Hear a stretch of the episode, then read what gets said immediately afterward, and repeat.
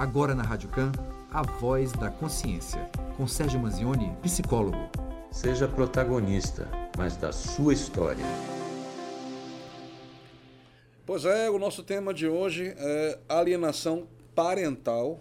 E nós vamos conversar com ele, Sérgio Manzoni. Bom dia, Sérgio, tudo bom? Bom dia, ouvinte. Bom dia, Camila. Bom dia, André Luiz. O que é a alienação parental e o que gera a alienação parental? Alienação parental é quando uma pessoa coloca o filho contra o ex ou a ex, ou seja, uma mãe que começa a fazer a cabeça do filho ou da filha contra o ex-marido, ou inverso também, contra um ex-marido que coloca o filho ou a filha contra a ex-mulher.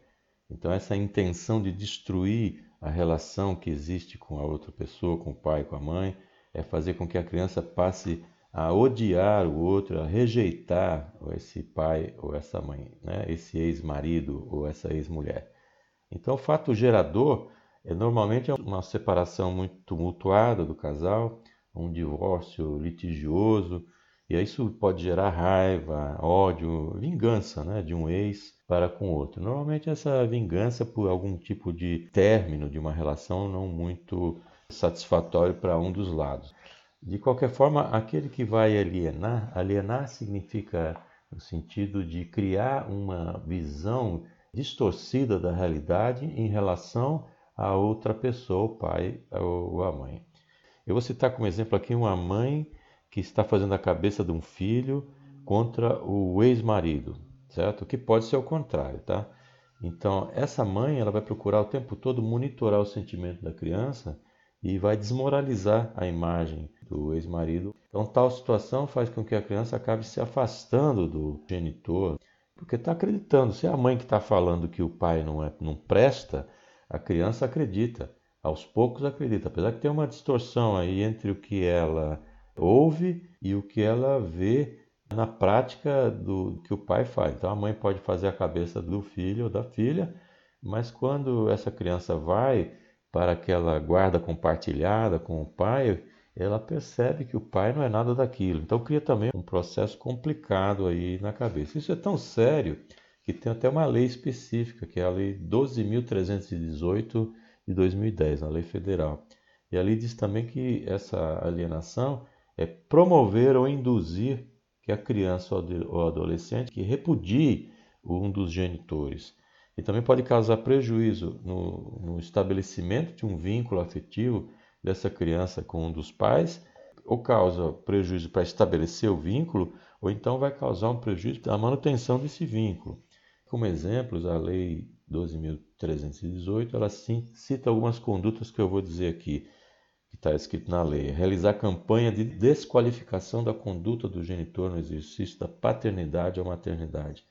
É dificultar o exercício da autoridade desse pai ou mãe dificultar o contato de criança com o pai com a mãe, dificultar o exercício do direito regulamentar de convivência familiar, atrapalhar aquela divisão. Hoje o filho pega, essa semana fica comigo, a semana que vem fica com a ex-mulher. Dificultar isso. Hoje não posso, semana que vem não sei o quê. Também omitir informações pessoais que são relevantes sobre a criança, inclusive escolares, médicas, alteração de endereço, omitir isso da outra pessoa apresentar uma falsa denúncia contra esse ex-marido ou ex-mulher, contra familiares ou contra os avós, para tentar dificultar ou até atrapalhar mesmo a convivência deles com a criança. É infernizar o ambiente que essa criança vai ter quando ela está fora dessa mãe ou desse pai, está na casa do ex.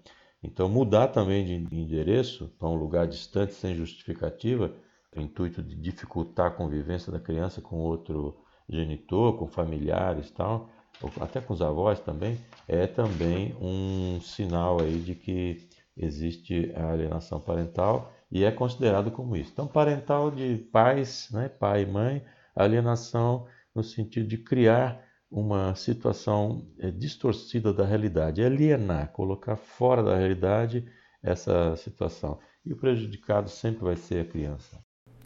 Pois é, é importante que a gente fale desse tema porque tem muito pai, muita mãe que desconhece, né? E às vezes é a própria criança que denuncia esses abusos, né? Quando vai para casa de um ou de outro e leva a realidade que está vivendo lá. É algo difícil de ser identificado, Sérgio? Olha, normalmente a gente tem que observar sempre os comportamentos. A gente tem que ver sempre o comportamento da criança, porque qualquer alteração de comportamento da criança é um indicativo de que alguma coisa não está bem. E também tem que observar o comportamento dos pais, dos avós e de outros responsáveis aí quanto aos filhos, que pode estar tá indicando que existe essa alienação parental. Agora, na criança, os sinais mais comuns são ansiedade, nervosismo, agressividade, depressão. É como eu estava dizendo, a mudança de comportamento da criança é muito grande. Então, aí pode ser é, sinais de, dessa alienação parental. Ou seja, tem algum tipo de coisa que está acontecendo e que essa criança também pode apresentar outros sentimentos aí, além dos que eu estou dizendo aqui.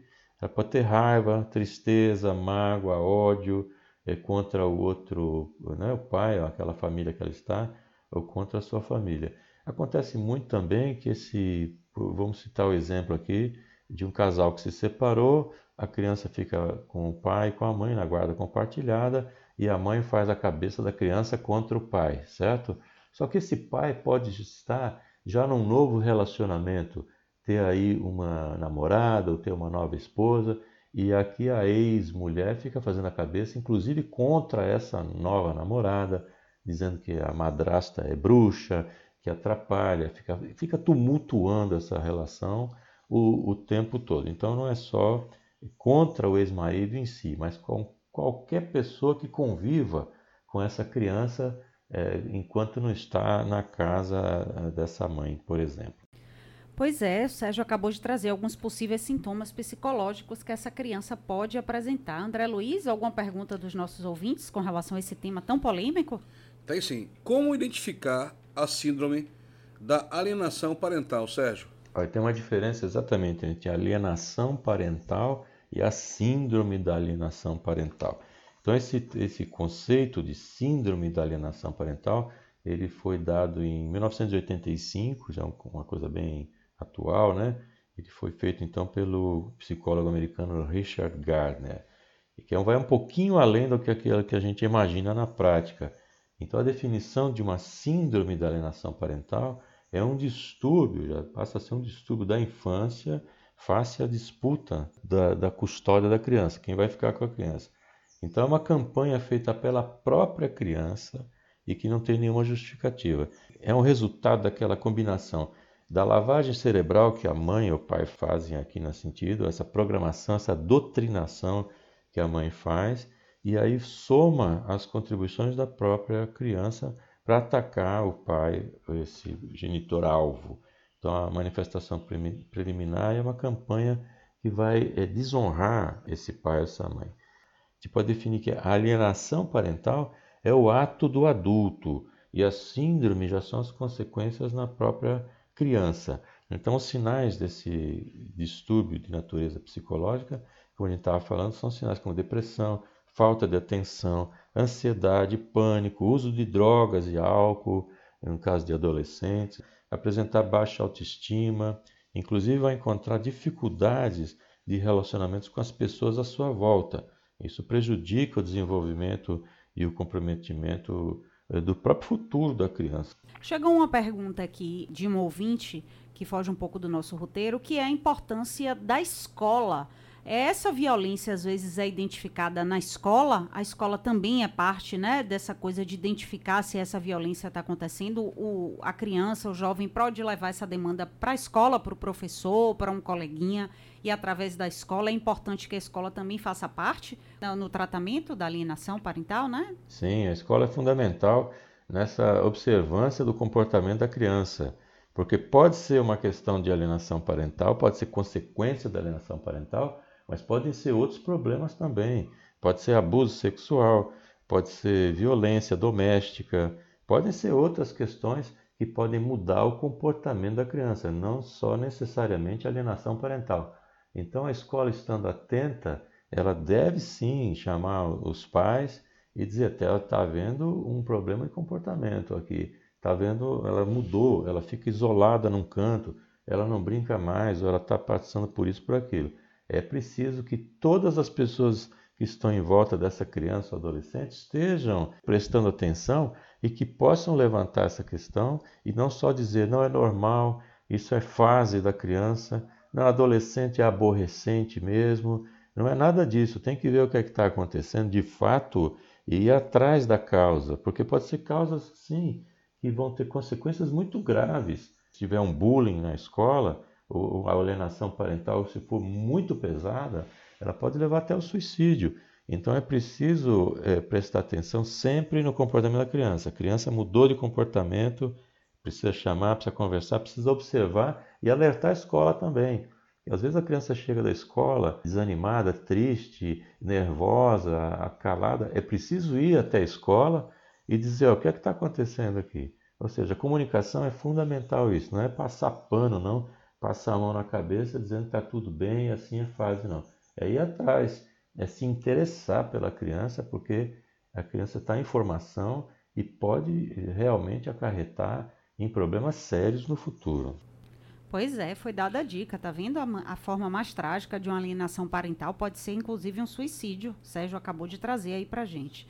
Sérgio, o que fazer para evitar essa prática? Existe algum tipo de conduta de pais, de mães, da família? A principal conduta, vamos dizer assim, é a guarda compartilhada como regra, né? Isso já é, é já, aliás, já é regra desde 2014 define os termos do convívio entre o casal e os filhos e após o fim do relacionamento. Então você define, vai ficar aqui uma semana com um, uma semana com outro. Então a lei da guarda compartilhada é uma tentativa de garantir tanto a participação do pai quanto da mãe no crescimento e no desenvolvimento dos filhos. Então nesse sentido, quando se coloca a guarda compartilhada, a gente tem uma chance grande de diminuir a alienação é, parental.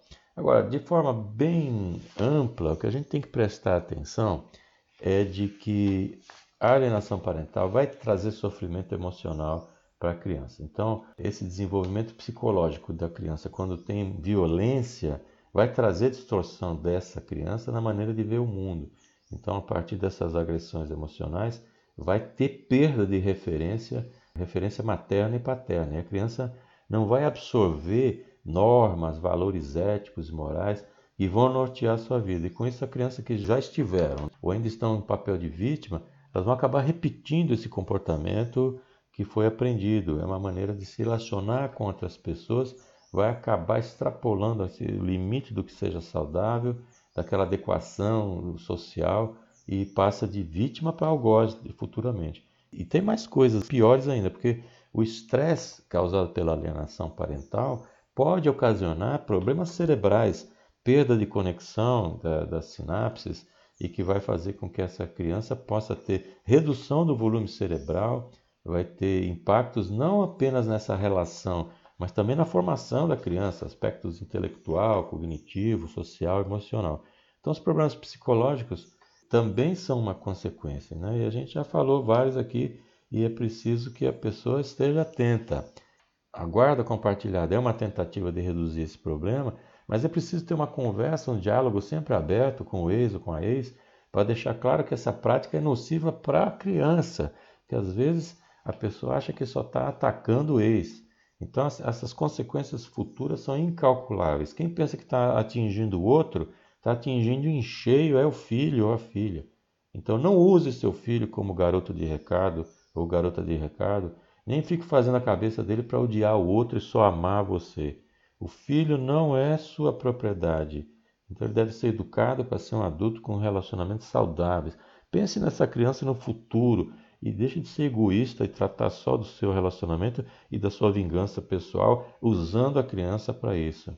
E outra coisa que é bom evitar é não entrar nessa disputa com o ex-marido ou com a ex-mulher. Então, se de, de, do outro lado vem esse problema, aqui você neutraliza. Você não faz a mesma coisa que o outro lado. Você não contra-ataca usando a criança, porque senão você está sendo igual até pior. Então o que você faz? Demonstra seu amor pela criança e não tenha medo de perdê-la. E muita gente tem medo, vou perder o amor do meu filho. Cuida dessa criança, demonstra seu amor, coloca limites também, né? Porque a criança tem que respeitar pai e mãe, porque sem respeito não tem amor. Então não se preocupe tanto com a quantidade dos encontros, mas com a qualidade deles. Assim, a criança, mesmo que seja vítima da alienação parental, ela vai fazer cedo ou tarde a distinção entre o que é falado por um e as atitudes desse pai e dessa mãe na prática. Então, vamos parar de usar a criança para atacar o ex-marido ou a ex-mulher.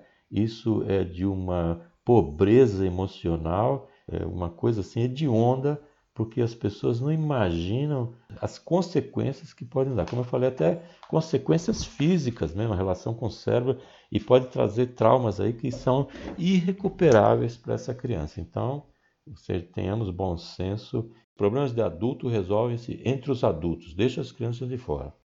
Muito obrigada, viu, Sérgio? Muito bacana a gente falar desse tema. Agradecer sua participação e quarta que vem a gente está de volta, né? Muito obrigada. Quem quiser saber mais sobre meu material, procura no sergiomanzione.com.br. Manzione, M-A-N-Z-I-O-N-E. Tem também meu podcast Psicologia Cotidiana, tem um tema que pode ser útil para você ou para alguém que você conheça. Também através do meu site você vai ter acesso ao meu livro Viva Sem Ansiedade para tocar a vida sem problema. Muito obrigado a todos, aos ouvintes. Boa semana e até a próxima.